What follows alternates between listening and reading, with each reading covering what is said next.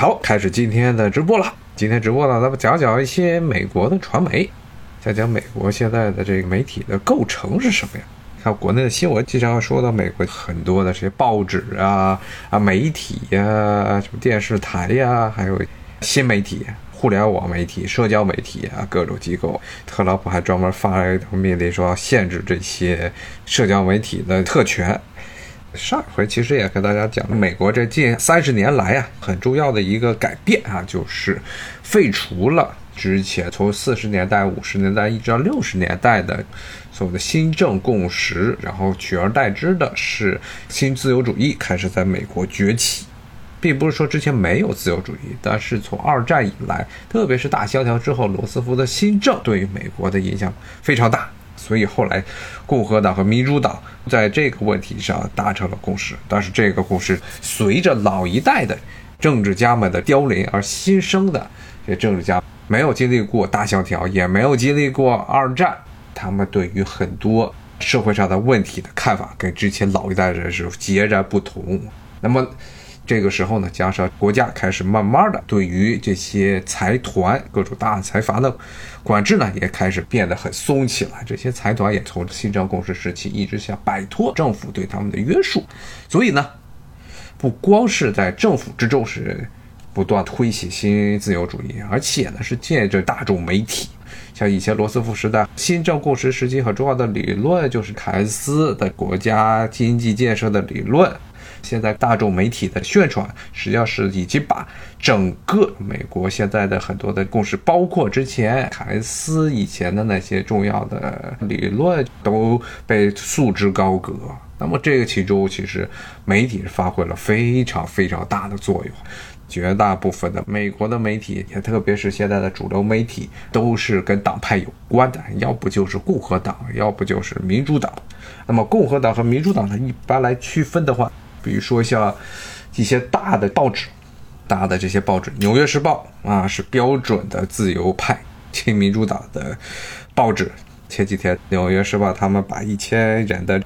讣告给发在了首页上呵呵，然后呢，其实就是让共和党非常的难堪。但是之前也跟大家讲过，这个《纽约时报》历史上啊，并不是一个纯粹的、非常有强烈党派倾向的报纸。它在历史上曾经最早是犹太人将它购买之后，是用来作为一个纯粹的资讯平台。犹太的船商，他们需要掌握每一天码头的进货和出货的数字，他们要有一这么发布的平台，所以当时是买下来了这个《纽约时报》。但是后来呢，《时报》的主编都是这一个家族——索伦伯格家族的人，逐渐的开始抛弃了之前的在党派政治中比较中立的观点，所以后来从九十年代开始，逐渐的由中立变成了非常的亲民主党这么一个情况。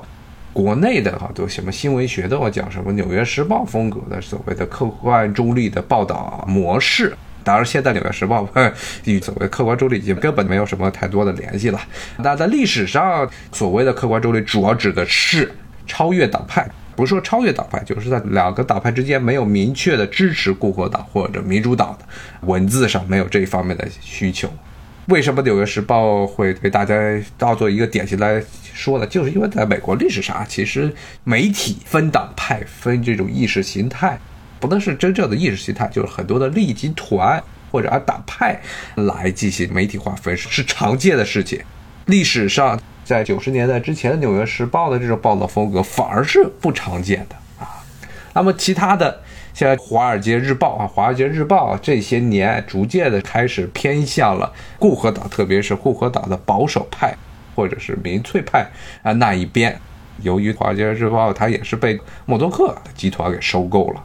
默多克和他的新闻集团啊，基本上他底下的所有的媒体啊，基本上都是亲共和党，而且是亲共和党中的激进的保守派啊，也就是民粹主义的人比较多。特别是他的福克斯新闻啊，一直被认为是最挺特朗普的这么一个平台。但是他不光是这个，一般受他的影响比较大的地方，包括了很多的像英国的这些星空卫视啊，包括英国的《泰晤士报》啊，像美国的《华尔街日报》啊，现在都变成新闻集团底下的了。而且这些年明显的，这《华尔街日报》报道的风格逐渐的这个变化。《华尔街日报》之前被认为主要是作为一个华尔街和美国金融市场一个风向标这么一个作用，但是这些年它的政治倾向也是越来越明显。啊，默多克他的新闻集团是标准的属于属于新自由主义，一个是新自由主义，然后强调的是地方的民粹，因为新闻集团其实是一个跨国际的这么新闻媒体集团，除了美国，像英国，还有澳大利亚。莫登克是本身是澳大利亚人，那么这些地方都是新闻集团影响最大的地区，而且很多地方当地的核心报纸都是在新闻集团底下。那么新闻集团其实起源，默多克他真正的发家也从七十年代开始啊，赶上了八十年代美国新自由主义重新崛起的风口，于是风口上飞起来了。特别是他在九十年代创办的这福克斯新闻。啊当时是非常对新自由主义的胃口，因为当时还没有一个传统的媒体会这样去报道。其实福克斯新闻在美国的媒体的政治光谱中算是非常非常民粹的，极端民粹。像《纽约时报》这种东西是极端精英，福克斯新闻这样的就是极端的民粹，是这么一个情况。当然，现在就是成了特朗普的最爱了。那么新闻集团呀，包括福克斯新闻之外，相对的就是那些传统报纸啊和媒体啊。刚才主要讲了他们的报刊，最重要的报刊是《纽约时报》《华尔街日报》，现在这两个都讲完了。其实还有一个是《华盛顿邮报》。《华盛顿邮报》在历史上最出名的事情就是他报道尼克松的水门事件，包括里面的深喉都是《华盛顿邮报》的记者报出来的。华盛顿邮报呢比较有讽刺意义的是，九十年代之后，随着纽约时报报道的风格逐渐的转向在党派政治，华盛顿邮报它之前呢是一个偏民主党的这么一个报纸，反而现在就变成了美国的主流的这些报业中还算是比较中立的。现在的情况就更加有趣了，因为这个报纸呢被亚马逊的老板贝佐斯给收购了啊，这华盛顿邮报就是贝佐斯的他的一个玩具。啊，所以当然贝佐斯跟特朗普的关系也不好，所以《华盛顿邮报》现在也加入了反对特朗普的阵营。但是他本身的政治立场啊，从党派的立场上并不是非常的鲜明。但是呢，由于他的老板贝佐斯的影响，现在其实是绑在了这亚马逊这架巨大的战车之上。这是《华盛顿邮报》啊，国内的很多这些有有可能非常容易混淆的，就是除了《华盛顿邮报》之外，还有一份报纸叫《华盛顿时报》。这一份报纸呢，经常容易和《华盛顿邮报》相混，因为《华盛顿邮报》在美国包括世界新闻界的地位都还算是比较高的，非常高的这么一份报纸。它历史也比较久，而且呢，也报道了很多重要的事件。《华盛顿时报》。则不一样，《华盛顿时报》其实是在一九八零年代才出现的这么份报纸，而且是它的报道风格是什么样？就一句话啊，跟福克斯新闻很像。它是极端亲共和党的这一份报纸，内容是夹杂着很多的民粹，而且确实那个报纸基本上这边来说，一般正常的这些人是不会去看的，因为它里面的新闻的失实程度非常非常高。那么这份报纸当出现的原因就是共和党啊认为，认为啊在华盛顿这个城里，美国首都这个城里的主流报纸《华盛顿邮报》是比较亲民主党，但不是说非常激进的这个民主党的报纸，所以他们当时一直想扶植这么一个亲共和党，结果就扶植出来这么一个东西，《华盛顿时报》啊就是非常极端的这么一个报纸。那么它的极端从某种程度来说也是跟他们的所有人有很大的关系。他们的所有人是文先民，是一个韩国人，而且是韩国的一个著名的啊基督教，不能叫基督教，按美国的很多基督教报纸都算是邪教的标志。统一道他的教主，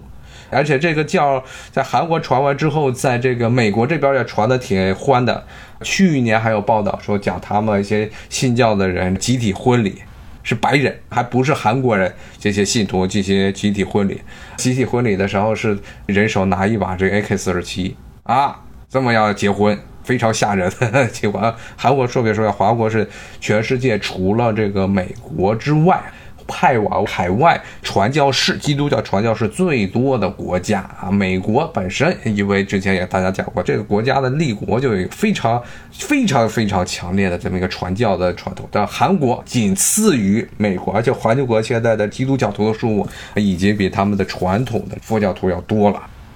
韩国一大半的人是信基督教。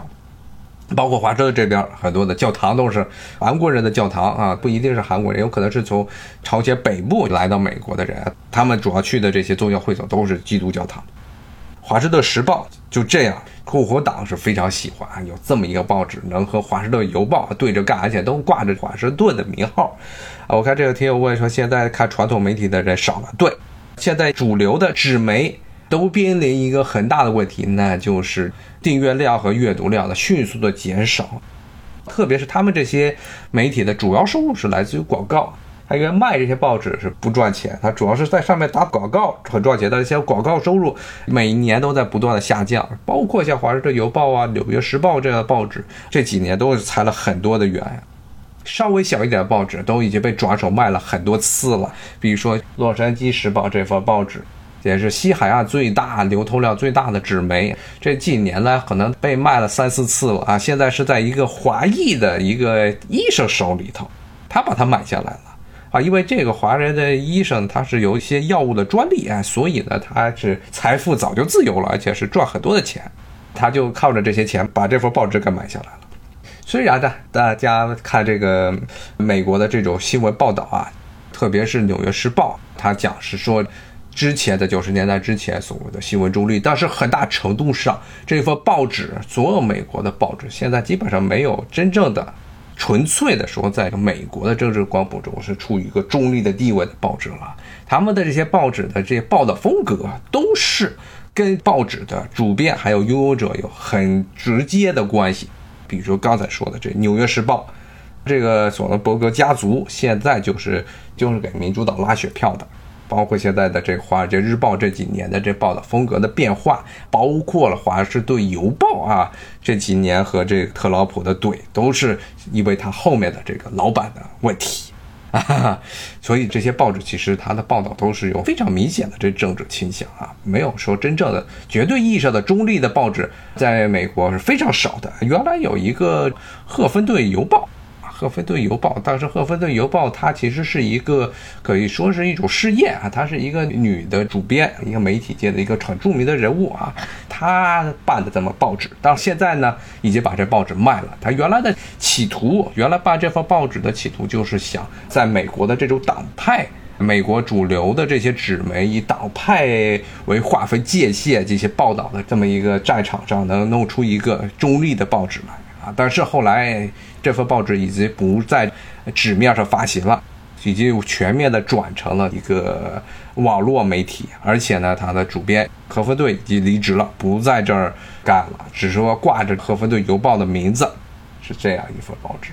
刚才说了纸媒，现在刚才这个天宇宙也说了，是传统媒体看的都少了。对，现在基本上美国啊，不光是纸媒，包括电视媒体啊，现在都面临的很大的一个问题，就是大家既不看报纸，也不看电视了啊，都上网了啊。要是拿手机或者拿电脑上网，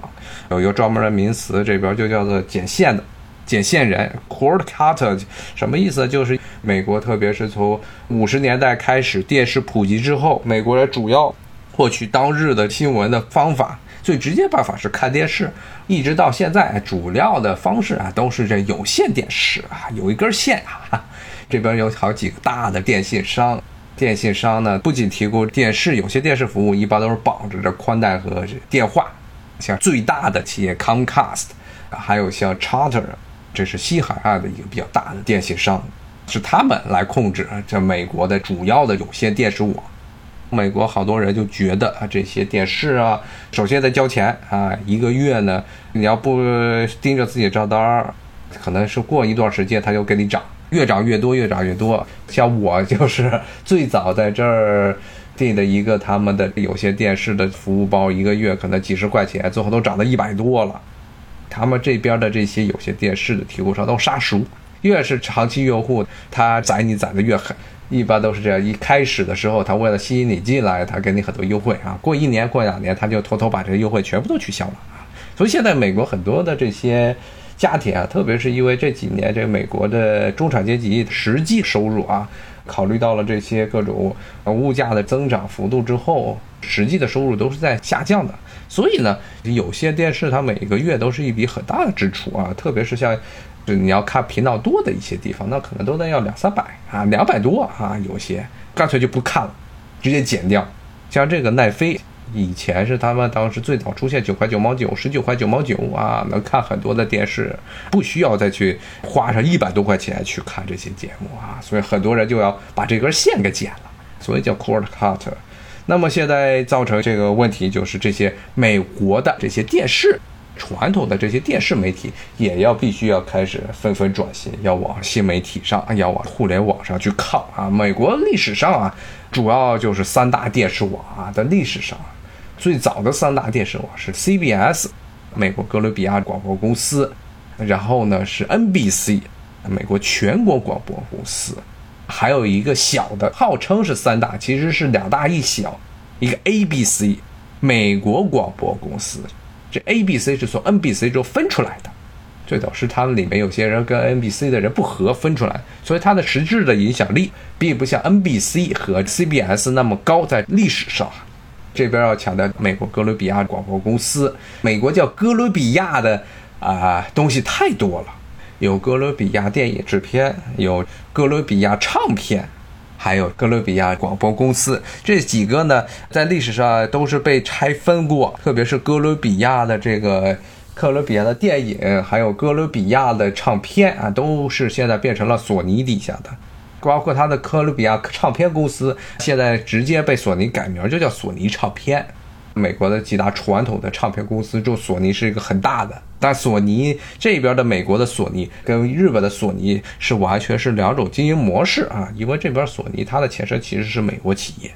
CNBC 这个听友说的 CNBC 是在 NBC 这个大系统底下的一个商业新闻资讯台。美国的这个 NBC。ABC 还有这个 CBS 三大电视网，随着这几十年啊，像最年轻的这 ABC 也得有差不多五六十年的发展历史了。他们这些发展到现在呢，底下有非常非常复杂的频道系统。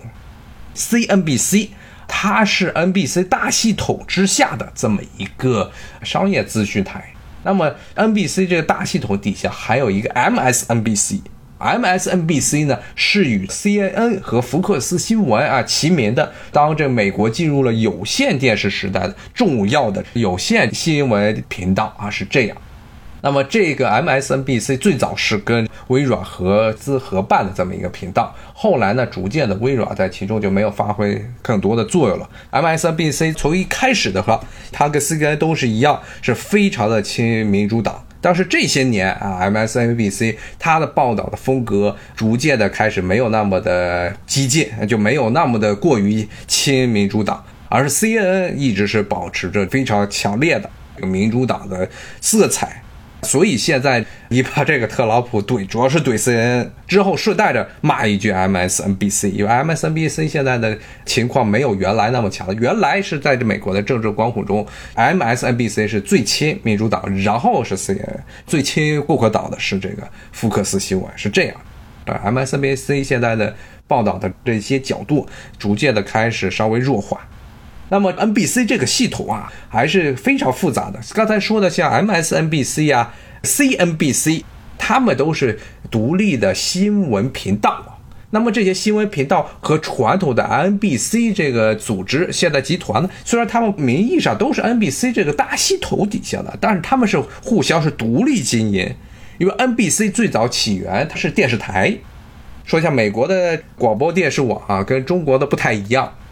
最早的美国的电视台都是各个地方上，比如说华盛顿这边有三四个都是自己办的这些小的电视台，纽约有很多的小电视台，洛杉矶有很多的小电视台。你要看这边的电视台的名字，而且很有趣。美国有个类似广电总局的东西叫 FCC，它是要求这些电视台都要在 FCC 中登记，一般都是按一个呼号来。所以你看美国新闻就会经常看见。比如说 WDCA，这就是华盛顿这边的一个电视台。WDCA 是它在美国广电总局 FCC 中的一个称呼，一个呼号。它实质上现在是在福克斯这个集团底下，它不是一个独立的电视台了。最早的这些电视台都是独立经营，但是随着美国的这些媒体企业逐步的都开始集团化，然后寡头化，几个大的集团把绝大部分美国的地方电视台收入到自己囊下。像比如说华盛顿这边，在福克斯新闻集团底下的福克斯，它有两个附属的、直接管辖的两个电视台，原来都是独立电视台，被福克斯买下来了。NBC 也是有一个。原来是独立的电视台被 NBC，呃，我忘了它是被 NBC 买下来，还直接是加盟了 NBC，还有包括 ABC，包括了 CBS，都有自己的子电视台。他们是有一个 CBS 的总部，总部底下呢，它底下又管辖着各个地区的电视台。这些电视台呢，他们播放的节目主要是以 CBS 系统为主，有一部分的自己的采编权。他们可以播一些地方新闻，播一些地方性的节目，但是因为这些小电视台它本身的经费有限，而且是受中央的 CBS 呀、NBC 这些他们的总部控制，所以他们主要的时段是播 CBS 啊、NBC 这样做好的新闻。我们以 NBC 这个来举个例子，NBC 是最复杂的几个系统之一啊，它特别乱啊，因为 NBC 以前是一个独立的新闻集团，但是现在呢是被 Comcast 是被 Comcast。刚才跟大家说的这个美国最大的有线电视网给买下来了之后呢，康卡不仅买下了 NBC，他还买下了环球，环球电影，所以康卡斯、环球和这个 NBC 现在形成了一个巨大的这么一个媒体集团。同样的，去年迪士尼也是进行了大规模的并购，美国的另一大媒体集团 ABC 是在迪士尼的底下，迪士尼还把二十世纪福克斯也给搞下来了。二十世纪福克斯、默多克的这一部分资产全部都卖给了迪士尼。美国另外一个很重要的就是 ATT 啊，这是美国的现在第一大手机运营商。前几年出了一个大笑话，在美国搞了一个美国第一个什么五 G 的服务，但实际它那五 G 服务，大家一测发现五 G 的速度还没有这个四 G 快啊。最后一看，它那不是五 G，他说是这在持续进化之中的五 G 啊，它不是真正的五 G。哈哈哈，当时被美国这边的用户给骂死了啊，说你这骗人啊，假宣传。不过无所谓了，也没人真的会去深究这个问题啊。那么这个 ATT 它不光是一个。电信商不光是美国第二大的移动电信商，同时呢，它底下还有美国第二大的卫星电视网。刚才忘记说了一个，美国人呀，除了有这些看这个有线电视的人之外，还有一大批的人，有三千万的家庭是看这个卫星电视，他们不看有线电视。但是卫星电视基本上播放模式啊，跟有些电视是一样的，只不过一个是要插一根线，一个是又一个现在不是真正的大锅了，是那种小的天线啊来接收，它这么一种卫星电视。那么 ATT 底下有美国第二大的，其实现在应该算是第一大的卫星电视提供商，这 DirecTV 是在它的底下。那美国现在的情况就是这些媒体啊，绝大部分都是开始出现了跨媒体、跨平台的这种兼并。迪士尼是最重要的，然后其次呢，一个就是 Comcast，包括美国的新闻集团，包括了这些 ATT，他们都在进行大规模的兼并，然后呢，把这些传统媒体和这个新媒体的资源给整合在一块儿了。以 Comcast 为例啊，Comcast 是把 NBC 给兼并了，NBC 把它买下来之后呢，他又把 NBC 进行了非常复杂的拆分，他把 NBC 底下的电视台。NBC 管电视台的这个部门和 NBC 的新闻制作部门给分开来了，所以刚才这个听友说的 CNBC，它是在 NBC 这个大家庭之中的，但是呢，CNBC 和 NBC 的电视台，尤其是各地的电视台，它是没有隶属啊或者直播关系的。这个频道专门是做新闻，然后是放在这个有线电视网上去播。然后呢，各地的小电视台呢，它可能会用 CNBC 的这些新闻素材，然后同时呢，他们也有可能用这 MSNBC 另外一个独立的新闻频道素材，但也不一定是完全他们会去用，变成了这么一个体系。这些一般现在国内经常说的叫直播分离了啊。制作和播出是分离了，但是其实这些小电视台，他们还是具有了一定的制作新闻的能力。最有趣的一点，因为 NBC 现在是 Comcast 底下，Comcast 又把他的那些娱乐部门，所有的娱乐部门全部跟 NBC 揉到了一块儿啊。现在其实 NBC 的名称是 NBC 环球，这两个东西给揉到一块儿了。也就是说呢，环球的电影制作，包括环球影城。中国人经常去这洛杉矶呀，包括啊有些人去佛罗里达地方经常去玩的环球影城，好像现在国内好像北京那边有一个吧。环球影城它其实是个 NBC 现在成一家的了。像 NBC 在呃洛杉矶的总部是在环球影城边上，走路五分钟就到。它那个地区就叫做环球市，所以这些地方全部都揉在一块儿。变成了这么一个情况，那么传统的这些电视媒体现在都是被跨平台、跨媒体的大亨给收购啊，变成了一个大集团化。迪士尼就更不用说了，迪士尼底下了除了它二十世纪福克斯、ABC，还把呃美国现在互联网端的一个很重要的播放平台葫芦给收购了。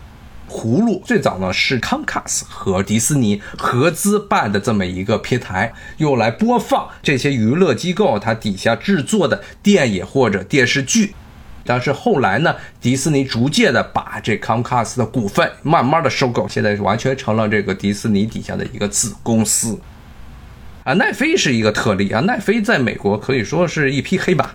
它是一个纯粹的是在互联网时代独立的出现的这么一个黑马。他与这些传统的这些所谓的传媒大亨啊很不一样。如果你看他在好莱坞啊，包括他在整个娱乐界的地位，是那些好莱坞的电影商是非常痛恨的，因为他把这些电影全都放在这个，都放在网上播了，而且自己制作电影，让美国的这一条很重要的电影的这么一个产业链给断了，把很多人的财源给断了，那些电影院全都恨死他了。电影的这些发行商，几个所谓的大的电影制片公司也都非常恨他。前些年甚至能好莱坞都不让这奈飞的片子进这个奥斯卡的评奖的名单之中，认为他这是大逆不道的事情。但奈飞不管，因为他纯粹的是诞生于这个互联网时代，他与葫芦不一样，葫芦等于是传统媒体。但是这几年，奈飞为了能够打响他的这个名号，尤其是借着这奥斯卡这个平台，所以他经常是把他的在网上播的一些电影突击，在哪个电影院赶紧放下，以证明他这个东西是他电影放过来。但其实你看现在，尤其是这个今年以来，这个新冠肺炎爆发以来，以后的院线肯定是越来越糟糕啊。虽然现在这几个大的美国的电影公司还是打肿脸要充胖子，咬紧牙关说下半年还要接着在电影院放电影，但是现在就算是放，谁敢去啊？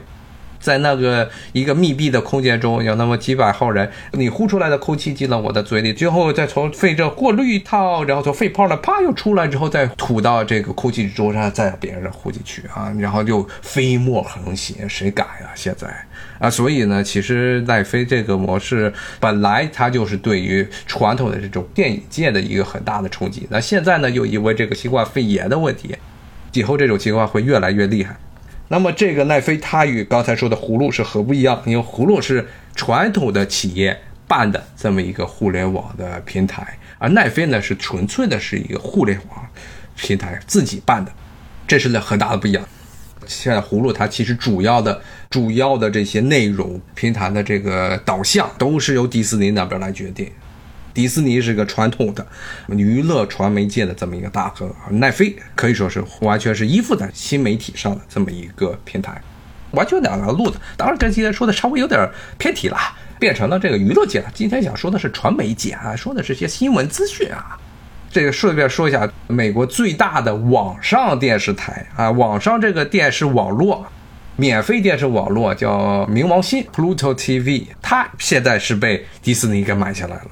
这个平台呢，其实就是在网上可以看电视，跟又有些电视看那些频道一样，看 CBS 呀、NBC 呀，然后还有很多的有线的那些电视剧频道啊。这个冥王星电视 Pluto TV 其实就是把这个有些电视台功能放到了网上，它的主要盈利模式是靠在中间插广告。现在这个网站是被迪士尼给买下来。现在这些美国的这传统的传媒。娱乐和传媒的这种跨界的这么一些大的集团，现在纷纷的想在新媒体这边挖一挖坑啊，想要赶紧收购一些企业，让他们能够在新时代能够活下来。刚才说的 ATT，ATT 现在也要搞网上电视，要搞互联网电视，但是它比较糟糕，因为 ATT 它收购的企业比较多啊，然后很多的企业的功能是重叠的啊，比如说像这 ATT 自己原来有部门搞互联网电视，然后呢后来呢他自己又成立了一个部门专门搞互联网电视，然后它底下的这个卫星电视网就是 TV 呢也搞了一个互联网电视，所以这变成了三家。一个是他自己搞的，一个是他亲儿子搞的，一个是他养子搞的，三个这个互联网电视，他现在想把这三个互联网电视合并在一起，当时就合并了半天，这三家就一直在打架，到现在的为止好像都没有彻底的合并合并完啊。集团大了之后，底下这些小的利益集团就太多了，所以里头一直没有整合完毕。所以这些传统媒体，它往这个新媒体这边转的时候，其实出了很多的幺蛾子，包括了他们的这些领导，他们这些企业的大领导们，其实很多的观念现在还是在逐步的非常这个痛苦的在适应新媒体的很多的这些运营模式啊，是这样。当然，奈飞是一个纯粹是诞生在互联网时代的这么一个。新的媒体，但它其实不能叫媒体了，它确实是有一些新闻、有些关系的啊。这些纪录片儿，他拍了很多的纪录片儿啊。但是他最早的发家是靠拍娱乐片出来的。说到了这个奈飞呢，那就还得再谈一谈这两年啊，这两年其实跟中国一样，美国的互联网媒体啊，已经演化成了社交媒体。社交媒体甚至什么社交媒体二点零出现，美国人现在很多获取新闻的功能也都不通过，甚至都不通过这些互联网上的新闻来看了，他们都是社交媒体来看了，比如说 Twitter，当然还是属于比较保守。美国这边的互联网媒体还是非常保守啊，就那么几家，一般就是 Twitter，要不就是 Facebook，还有一些类似于啊中国的网上论坛一样，叫 Reddit，Reddit 这个东西其实就是就是贴吧。还有一些比较强互动的啊，比如说 Quora，这个是一个问答平台。当然，这个平台现在基本上成一个笑话了。因为 Quora 这平台最早是英语的这个问答平台，但是现在呢，由于印度人太多了，那上面全部充斥了印度人，美国人反正不多了啊。然后到处都是印度人是世界上最伟大的民族，然后印度呢，二十年后成为 Number One，然后全变成这种东西了。然后经常出现什么？为什么印度比中国强？经常出现这些特别二的问题。现在这 Quora 这个平台已经成一个大笑话了。但是呢，还有很多人是从这上面获取知识啊，这所以说这些互联网上的东西还是需要慎重的看去啊。那么除了这些 Facebook、像 Twitter 啊这些社交媒体啊之外，现在最新最新的是那个，大家可能也是有所耳闻，最近这个抖音的国际版这 TikTok，它现在是在新媒体端是最火的，在美国也是这样。虽然美国的国会议员一直想把这个 TikTok 给做掉，非常的不满。但是呢，现在特别是在娱乐界，很多的网红现在全部都是从 TikTok 这个平台出的。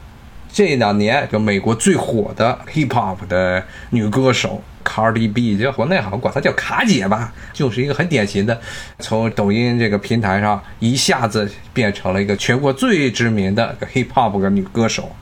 这个平台与之前的之前这些传统媒体一个很大的不同点，就是你自己可以去打一个平台。只要你有手机，你就可以去干事儿。像他这样的人，因为 Cardi B 他最早呢，他是从这纽约布朗克斯那烂地方啊，真的是最穷最穷的烂地方出来的人。你要是一般按照正常情况下，你真的想通过这种选秀啊，或者是什么样的节目能够出彩，首先你得经过一关一关的筛选啊，然后就像国内也经常有很多的这种选秀节目出世，然后再进来。尤其他那种唱歌风格，他的打扮可能在第一轮就被筛下来了。但是有了这么一个可以从最最底层就能够不需要经过任何筛选就能让大家看见的这么一个平台。所以现在成了这个美国草根的最爱，不光是在中国草根喜欢，那美国也是一样。